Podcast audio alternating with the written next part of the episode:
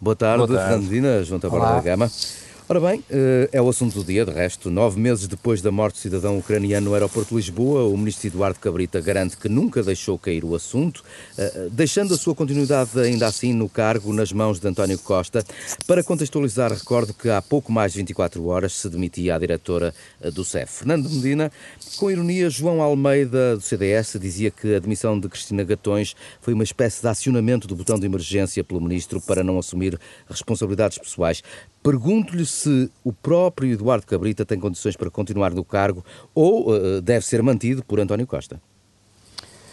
Bom, boa tarde. Eu acho a analogia, aliás, uma analogia bastante infeliz, dada a gravidade deste caso. O que eu considero absolutamente central é uh, o conhecimento do que são as conclusões do relatório da IGAI, que, ao que é hoje público, sabe-se que uh, apurou que o caso que envolveu uh, a morte de Iora Maniac no aeroporto de hum, Humberto Delgado envolveu um conjunto de 12 pessoas do CEF.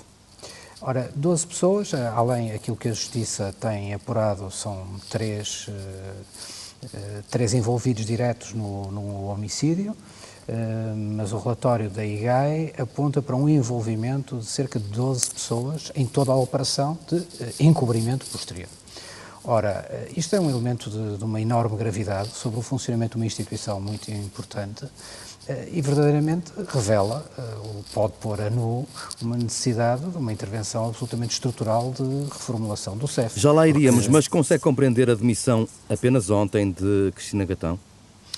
A ver, eu, eu, eu, eu creio aqui dois processos paralelos. Há um processo que corre pela Justiça, que já tem os seus, os seus eh, identificados eh, e os elementos detidos relativamente ao, ao, homicídio e havia a correr um outro processo, disputado aliás pela iniciativa do Ministro Eduardo Cabrita, de uma uh, inspeção por parte da Inspeção-Geral do Ministério da Administração Interna, da Inspeção-Geral da Administração Interna.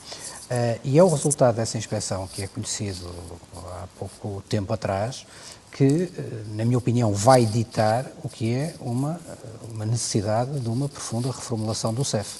Uh, se me pergunta, bom, mas era natural a dirigente manter-se em funções com aquilo que ela era própria foi a perguntar. Na minha opinião, não, claramente não. Uh, claramente não. Agora, por isso é que eu acho importante o esclarecimento da conclusão do relatório da, da Inspeção-Geral da Administração Interna, porque uma coisa é o processo que vai correr na Justiça. Pronto, uhum. Isso terá o seu tempo e tem os seus, uh, e terá os seus indiciados, uh, os seus acusados indiciados, e esperemos que, que os culpados que sejam, que sejam identificados e punidos. Agora, há outro processo, que é perceber se isto era um caso isolado, não é? que aconteceu por uma ou se isto tem uma dimensão de uma Muito natureza bem. tal que implica uma mudança relativamente à estrutura. Eu acho que 12 pessoas envolvidas numa operação de encobrimento é de uma gravidade numa instituição do Estado precisa de uma, de uma reformulação profunda.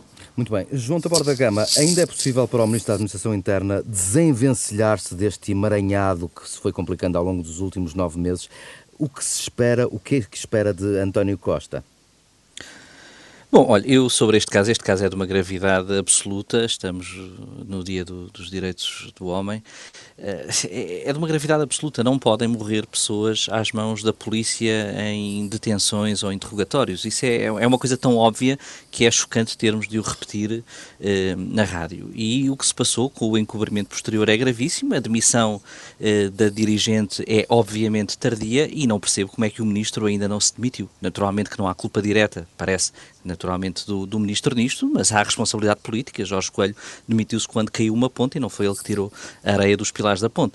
Ou seja, isso parece-me é, óbvio de, de, tal que é a gravidade desta situação. E a pergunta que me faz, o que é que resta a António Costa, Bom, eu acho que neste caso a António Costa eh, resta falar com o outro António Costa, com aquele António Costa que em 1994 foi o advogado de Vuvu Grace, uma, uma cidadã do, do Zaire e da Guiné que chegou a Portugal e que ficou detida também às mãos do CEF no aeroporto de Lisboa, que muitos já não se lembram e que depois eh, queriam expulsá-la do país e que teve dois advogados, Vera Jardim e António Costa, que conseguiram que ela ficasse em Portugal. E, portanto, António Costa, o advogado de Vovô Grace, eu sei o que é que ele pensa sobre este caso e tenho de tirar as eh, conclusões para dentro do seu governo, por mais amizade, estima e proximidade que tenha ao ministro em causa, que é Eduardo Cabrita, mas parece que o caso tem uma gravidade tal que todas as demissões pecam por tardia e depois, como disse o Fernando Medina, naturalmente que o mais importante é retirar as consequências na reestruturação eh, fundamental e total do CEF que é preciso fazer, que tem este problema, mas que não tem só este problema. Uh, já vi, Fernando Medina, que não concorda com a primeira parte de, daquilo que disse João da Borda da Gama, mas uh, recupera então aqui a questão estrutural do CEF e uma frase de Marcelo Rebelo de Sousa já esta tarde. Se este CEF não funciona, é preciso substituir por outro, que CEF devemos ter? Bom, em primeiro lugar, um, um CEF que situações desta natureza se, sejam, nunca se passem, quer dizer, isto é absolutamente. Eh, e queria, aliás, aqui fazer uma palavra pública de elogio. Isto foi uma situação, aliás, relatada pelos, pela jornalista Fernanda Câncio, Diário Notícias, que trouxe e foi relatando sucessivas vezes este caso.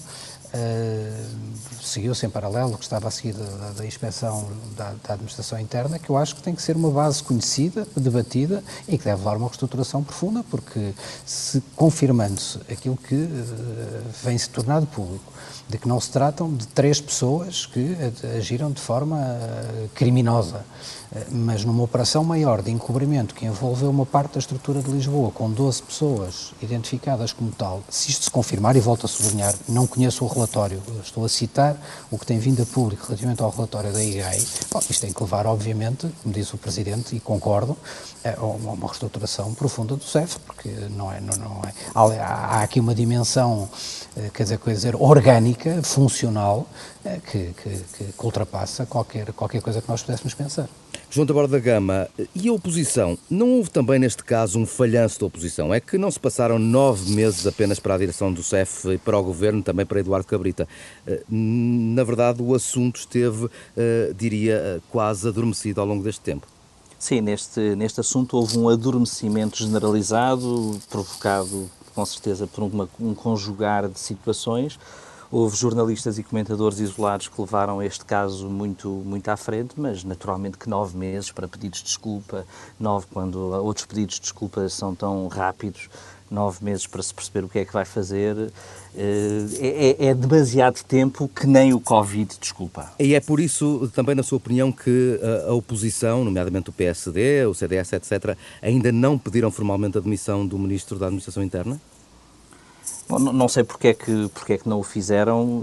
Eh, acho que neste caso não, não há muitas dúvidas. Não é uma questão de pedir ou de não pedir, é uma questão que devia decorrer da consciência política eh, de quem ocupa o cargo perante a gravidade da situação. E, por vezes, há decisões que não têm a ver com a nossa ação e com a nossa culpa, mas pelo simbolismo que elas representam para a dignidade das instituições e de nós próprios. Não pensa assim, Fernando Medina, só para terminar. Eu, eu, volto a insistir, o que para mim é importante, mais importante que tudo, é, uh, concluindo, e volto a sublinhar, eu ainda não tenho o relatório da IGAI, mas ele certamente já estará no conhecimento do, da comunicação social e em breve estará totalmente, certo. creio eu, imagino, disponível. Uh, importante é conhecer-se o que será a reestruturação profunda do CEF e aí qualquer dia perdido relativamente a essa matéria, é, qualquer dia que passe sem que isso seja conhecido é tarde, porque há uma dimensão, quer dizer, um crime cometido por um indivíduo é um crime, eh, é um crime da responsabilidade de um indivíduo quando se estiverem 12 pessoas de uma instituição do Estado envolvidas numa operação criminosa e de encobrimento dessa operação, bom, isto é de uma gravidade que precisa de uma. De muito uma, bem, já explicou a sua tese. Uh, Fernando Medina, Junta Borda na Gama, muito obrigado. Uh, na próxima semana, novo debate.